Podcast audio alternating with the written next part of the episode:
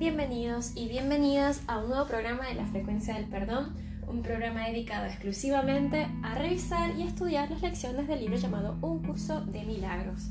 ¿Qué postula un curso de milagros? Postula que nada real puede ser amenazado, nada irreal existe y en esto radica la paz de Dios.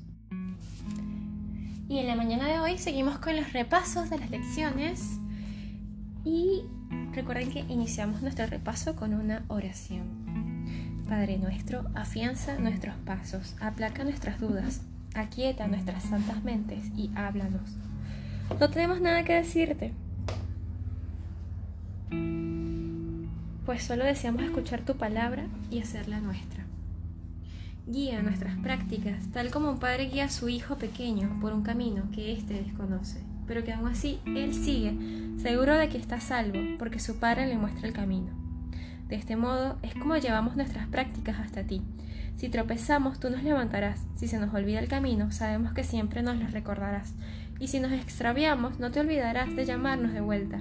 Aligera nuestros pasos ahora, de modo que podamos caminar con mayor certeza y mayor rapidez hasta llegar a ti. Y aceptamos la palabra que nos ofreces, para unificar nuestras prácticas a medida que repasamos los pensamientos que nos has dado.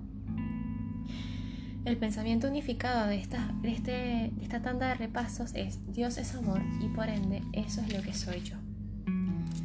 Dios es solo amor y por ende eso es lo que soy yo. Y la lección que vamos a repasar el día de hoy es la 179. Solo hay una vida y esa es la vida que comparto con Dios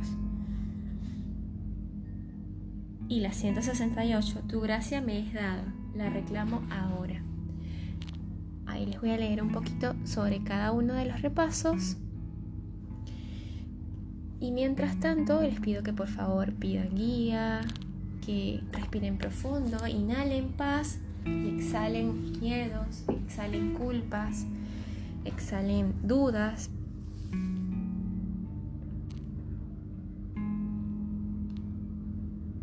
Tómense dos segundos para pedirle al Espíritu Santo que entre en sus vidas, que les permite llevar de la mejor manera este día nuevo que inicia hoy y sentir paz. Paz. Es lo único que podemos pedir.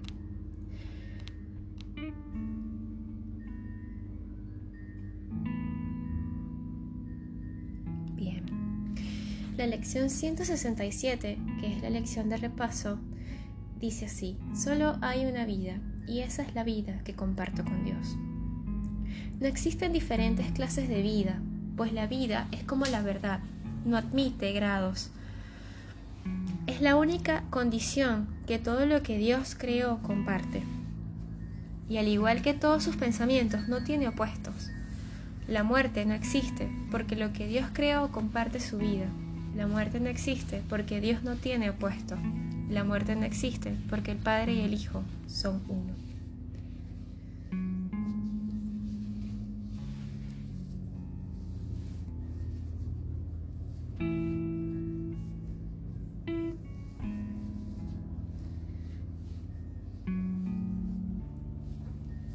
Este, esta lección de repaso, y perdón que me quedé un poco eh, como tratando de pensar, en lo que acabo de leer. Si bien ya lo, ya ya la revisamos en un anterior capítulo, eh, nos, da, nos recuerda nuevamente que no existen opuestos a la vida.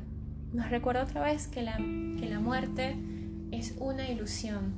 Yo creo que el mayor ejemplo para saber que la muerte es una ilusión y que la vida es una sola, que en realidad no podemos morir, que si bien estamos teniendo una experiencia humana en la tierra, que debemos buscar nuestra función y, y, nuestra voluntad, que es la misma que compartimos con Dios, que de hecho nuestra voluntad es, no es más que, que, que, ser felices, que estar eh, en sintonía con nuestro propio ser, eh, nos dice precisamente que la muerte no es real.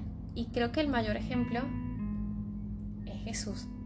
Cuando Él libra en la cruz y se le presenta a los discípulos eh, y les demuestra que la muerte no, existe, que Él no murió, que está ahí de pie sobre ellos, que si bien existen marcas en su cuerpo, porque es verdad que el cuerpo puede ser dañado, no existe el... Eh, a ver, no existe el... No es algo que, que sea real, porque lo que está siendo real es lo que somos, nuestro espíritu, nuestro, nuestras, nuestro ser, lo que somos realmente. Y eso es algo que no puede tener heridas, no tiene heridas de hecho.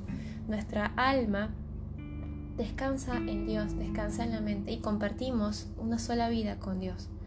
Entonces, lo que nos quiere decir esto es que dejemos de creer que, que somos tan, tan, tan débiles, por decirlo de alguna forma, o que de verdad podemos dejar de, de, existir, o que de verdad podemos ser dañados, o podemos ser atacados, o que de verdad podemos morir. La gente sigue toda su vida persiguiendo el único objetivo de no morir, de no envejecer, de no, de no, de no dejar que el cuerpo sea lo que tiene que ser. Por ahí tiene sí, hay, un, hay una biología, un, un tiempo determinado, pero también lo podemos transformar en, algo poderoso, en una máquina poderosa, porque al fin y al cabo estás desidentificándote con ese cuerpo y estás tomando conciencia de que no es real, de que es una ilusión, y que lo único que compartes con Dios es la vida real. Entonces una vez que te desidentificas con el cuerpo y que asumes el hecho de que la muerte no existe, que sabes que no existe, ahí encuentras paz y encuentras la verdad. Lo voy a dejar muy abierto porque bueno, es, es una lección de alguna manera bastante sencilla.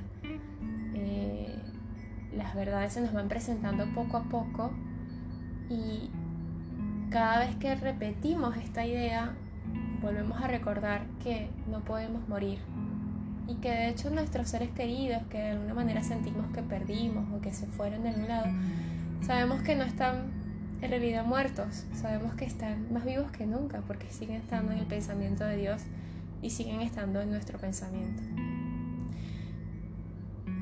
Recuerden que tenemos que finalizar esta idea con el pensamiento unificado que es Dios es solo amor y por ende eso es lo que soy yo.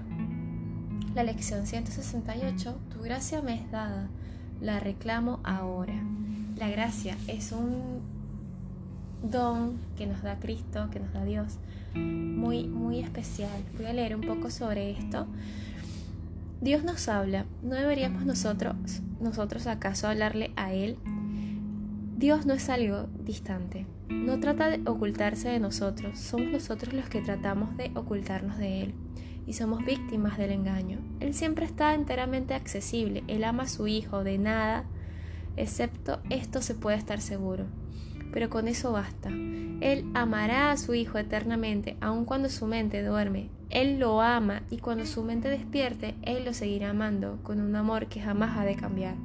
Si supieras el significado de su amor, tanto la esperanza como la desesperación serían imposibles, pues toda esperanza quedaría colmada para siempre y cualquier clase de desesperación sería inconcebible.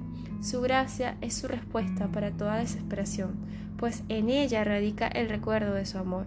¿Cómo no iba él a proporcionar gustosamente los medios a través de los cuales puede reconocerse su voluntad? Su gracia es tuya solo con que la reconozcas, y su memoria despertará en la mente que le pida a los medios a través de los cuales su sueño termina. Hoy le pedimos a Dios el regalo que con más celo ha conservado dentro de nuestros corazones, en espera a que se le reconozca. Se trata del regalo mediante el cual Dios se inclina hasta nosotros y nos eleva dando así él mismo el último paso de la salvación. Todos los pasos, excepto este, lo aprendemos, los aprendemos siguiendo las instrucciones de su voz.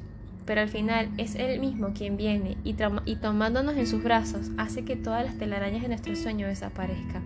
Su regalo de gracia es algo más que una simple respuesta, pues restaura todas las memorias que la mente que duerme había olvidado y toda la certeza acerca del significado del amor. Por ende, tu gracia me es dada, Padre, y la reclamo ahora. La gracia de Dios nos baña, nos baña de amor, nos baña de esperanza, nos baña de perdón y misericordia. Acéptala hoy, reclámala hoy. no lo olvides y recuerda que Dios es solo amor y por ende eso es lo que eres tú y eso es lo que soy yo. Hermano, ve hoy con Dios agarrado de su mano pidiéndole guía y sea por lo que sea que estés pasando. Pregúntate, ¿para qué estoy viviendo esto? ¿Para qué estás viviendo esto? Y recuerda que tienes gracia porque se te ha sido dada. Y que solo hay una vida y esa es la que compartes con Dios. Te agradezco por acompañarme el día de hoy en esta nueva lección y te espero mañana para que sigamos juntos despertando y compartiendo la gracia de nuestro Padre Celestial.